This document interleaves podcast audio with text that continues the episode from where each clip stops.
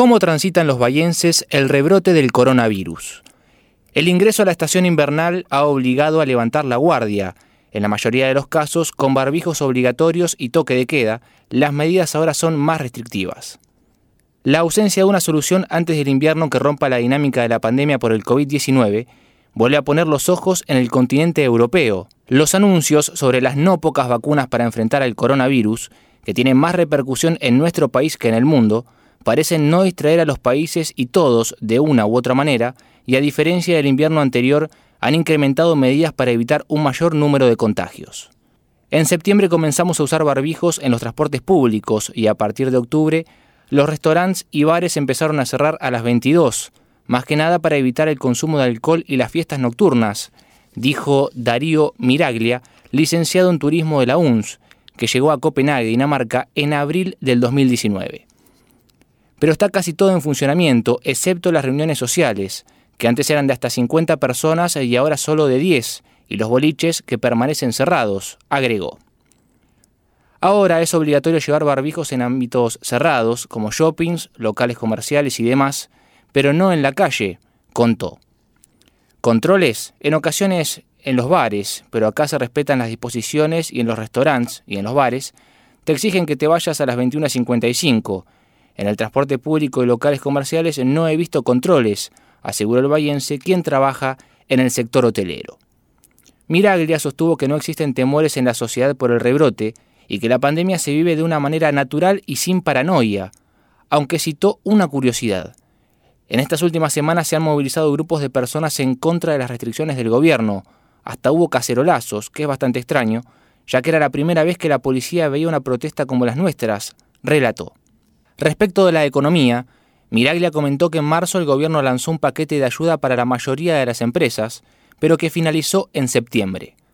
A partir de entonces hubo muchos despidos, en especial en el área de servicios como hotelería. Incluso en el aeropuerto cerraron todos los comercios, afirmó. Vacuna. Se habla bastante de la Universidad de Oxford, también de Pfizer, pero lo más llamativo es que investigadores de la Universidad de Copenhague están trabajando para desarrollar una en la que el Estado invirtió 18 millones de coronas, lo que serían 2 millones y medio de euros. Quieren probarla en humanos en este verano. Se verá, concluyó Miraglia. Venía todo más o menos bien, pero de repente hubo cerca de 10.000 casos positivos por día, ya que se intensificaron los test, y ahora estamos confinados otra vez desde fines de octubre, dijo Camila Pape, quien reside en Flemal, en la región de Lieja, a 90 kilómetros de Bruselas, la capital de Bélgica. Solo están abiertos los comercios esenciales y las escuelas. Hoy los chicos tienen clases de manera híbrida, como dicen acá, es decir, mitad en el colegio y el resto en la casa, agregó. Bélgica es uno de los países de mayor número de contagios por millón de habitantes, con 540.605 positivos y 14.839 muertes. En el país existe una suerte de toque de queda de 22 a 6 todos los días. En la primera etapa los laboratorios están saturados, así que no se podían hacer más test a excepción de quienes tenían síntomas. Los hospitales también estaban colapsados, comentó. Pape, quien es del barrio Pacífico y se fue de nuestra ciudad cuando tenía 14 años, dijo que en Bélgica hay una consecuencia más perjudicial por la pandemia que la afectación de la economía. Son las enfermedades que se dejaron de lado y sin los adecuados controles. Es el peor efecto colateral, explicó. Hace poco vi un reportaje a una mujer que contrajo un cáncer que no se detectó a tiempo por el COVID-19, lo que le provocó metatarsis y ahora solo le quedan un par de meses de vida, aseguró. La joven admitió que el Estado ofrece ayudas y nuevas leyes frente a la pandemia, pero que no siempre son suficientes porque la demanda es cada vez mayor. No hablo por mí, tanto mi pareja como yo Seguimos trabajando a tiempo completo, desde casa. A nuestras empresas les va muy bien y eso hoy es un privilegio, pero sé de mucha gente que la está pasando mal, dijo Pape, quien es asistente comercial en una compañía de industria química. Luciano Minervino es arquitecto y desde abril de 2019 está radicado en Madrid, España, y trabaja para Telefónica. Señaló que en la ciudad que escogió para afincarse con su esposa Rocío, las sensaciones son contradictorias. Hay mucha preocupación por el tema de las fiestas de fin de año, pero a su vez hay una especie de negación al riesgo de contagio, porque la gente sale mucho. El movimiento es casi normal excepto por el uso de barbijos, gráfico. En cuanto a las restricciones, señaló que no permiten juntadas de más de seis personas y que está prohibida la circulación entre las 0 y las 6. En los fines de semana largos prohibieron la entrada y salida de Madrid y comenzaron a dividir la ciudad por zonas de acuerdo al sector de influencia de cada centro de salud. Pero es un confinamiento muy light, en lo que no se podría salir de esa zona, pero en realidad pocos lo cumplen porque no hay controles, comentó Minervino. Ni siquiera el rumor de un confinamiento más estricto detuvo el movimiento social. Eso no se traduce en mayores cuidados, la gente le perdió el respeto a la enfermedad y eso está causando el rebrote, dijo. Minervino ya contrajo COVID-19 y tiene anticuerpos, lo que le permite hacer casi vida normal. Pero en poco tiempo voy a volver a cuidarme por el temor a contagiarme otra vez, ya que mi esposa está embarazada, concluyó. En realidad lo que más cambió es la estación del año, las medidas siguen siendo casi las mismas, pero entramos al invierno, contó Selene Rueda, quien reside desde 2018 en Berlín, Alemania. Los restaurantes, bares, cines y museos, que reúnen las actividades que más movilizan a esta ciudad, permanecen cerradas. Antes se podía salir a los parques, algo que ahora por el frío y porque oscurece temprano, es más difícil de hacer. Anochece a las 16.30 y ya nadie anda en la calle, agregó. A diferencia del invierno anterior, ahora en Alemania se establecieron restricciones a la circulación entre las 22 y las 6. Si bien no hay distancia prudencial entre las personas, en los servicios públicos todos deben llevar máscara, así como mantenerla en las estaciones. Los controladores pueden multarte con 60 euros si no la tenés colocada, contó. Rueda, quien se recibió chef en Bahía Blanca, dijo que en los supermercados hay separadores de vidrios y plásticos para que los consumidores no tengan contacto directo con los cajeros, pero obligatoriamente todos deben contar con barbijo y que los ingresos están determinados por el número de changuitos.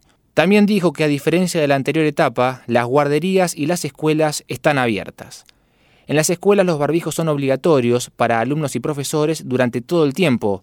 En la mayoría de los casos, el tamaño de las clases se redujo a la mitad de las personas. Al haberse comprobado que las nuevas infecciones se producen en gran parte en los entornos privados, ahora hay restricciones de reuniones. El máximo es de dos personas. Al menos así será hasta el momento de la Navidad, que también es un momento especial en Berlín por los mercados navideños y todas las actividades que se movilizan en su entorno, comentó Rueda. Estefanía Cascallares nació hace 28 años en Coronel Suárez y es jugadora profesional de hockey. Jugó en River Plate el torneo metropolitano y en 2017 emigró a España, donde militó en el Real Sociedad. La cuarentena la encontró en Rotterdam, en los Países Bajos, ya que en agosto se incorporó al Victoria Hockey, que permanece a Liga de Honor de dicha país, club en el que también se desempeña como profesora de categorías formativas. Llegué en agosto cuando todo parecía medianamente controlado, pero en este último mes y medio se complicó todo por el rebrote, lo que obligó a tomar decisiones drásticas para controlarlo, señaló. Por ejemplo, si llegás a salir del país por algún motivo, que es bastante común porque todo queda cerca, tenés que hacer 15 días de aislamiento obligatorio, agregó. Además, se redujo la cantidad de personas que pueden salir a la calle a hacer ejercicio.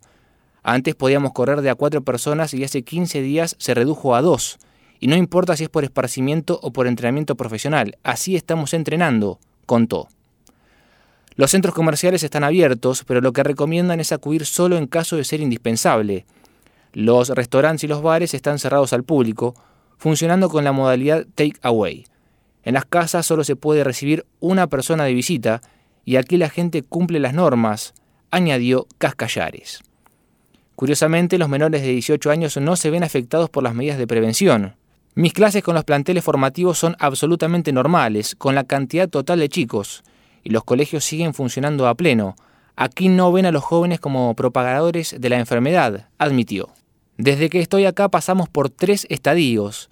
En el verano prácticamente no hubo restricciones, después de eso comenzaron algunas específicas, y actualmente se volvió a la etapa de mayores controles, pero los contagios han disminuido rápidamente, por lo que creemos que pronto se retornará a la fase anterior, aseguró Cascallares. Tuvimos un primer cierre en el país que fue muy estricto y dio resultado desde marzo hasta mayo, dijo Daniela Katz, de 22 años, quien llegó a Israel con su pareja en julio de 2019.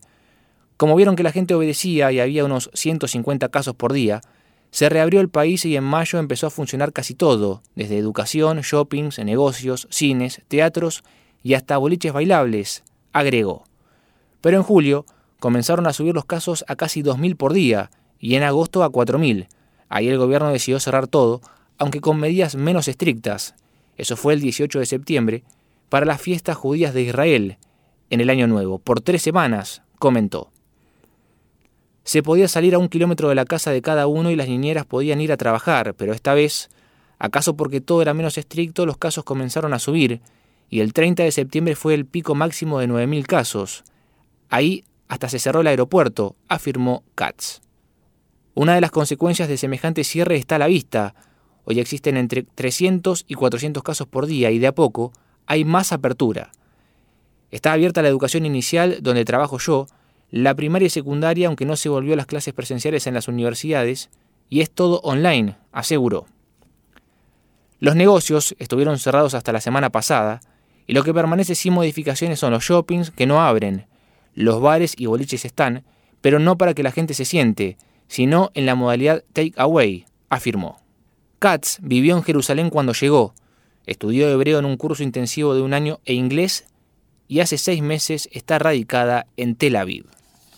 En Australia también hay restricciones para transitar entre los estados.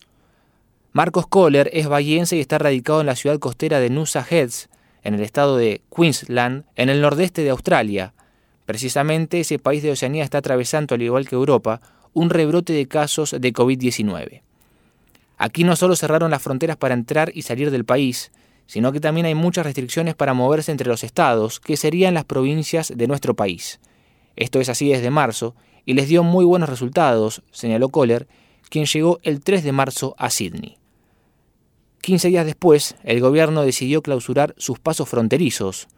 Cuando vi que se iba a poner muy duro, decidí irme a Nusa, que es una ciudad bastante chica y se controló bastante bien. En este país, los controles siempre fueron sectorizados, para cortar de forma rápida la cadena de contagios, agregó.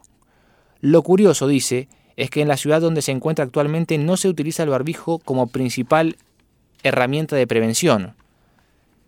Sí recomiendan el uso permanente de alcohol en gel y te toman la temperatura en casi todos los lugares, dijo. En abril, mayo y junio me sostuve con el dinero que había traído y en julio entré a trabajar en una cafetería.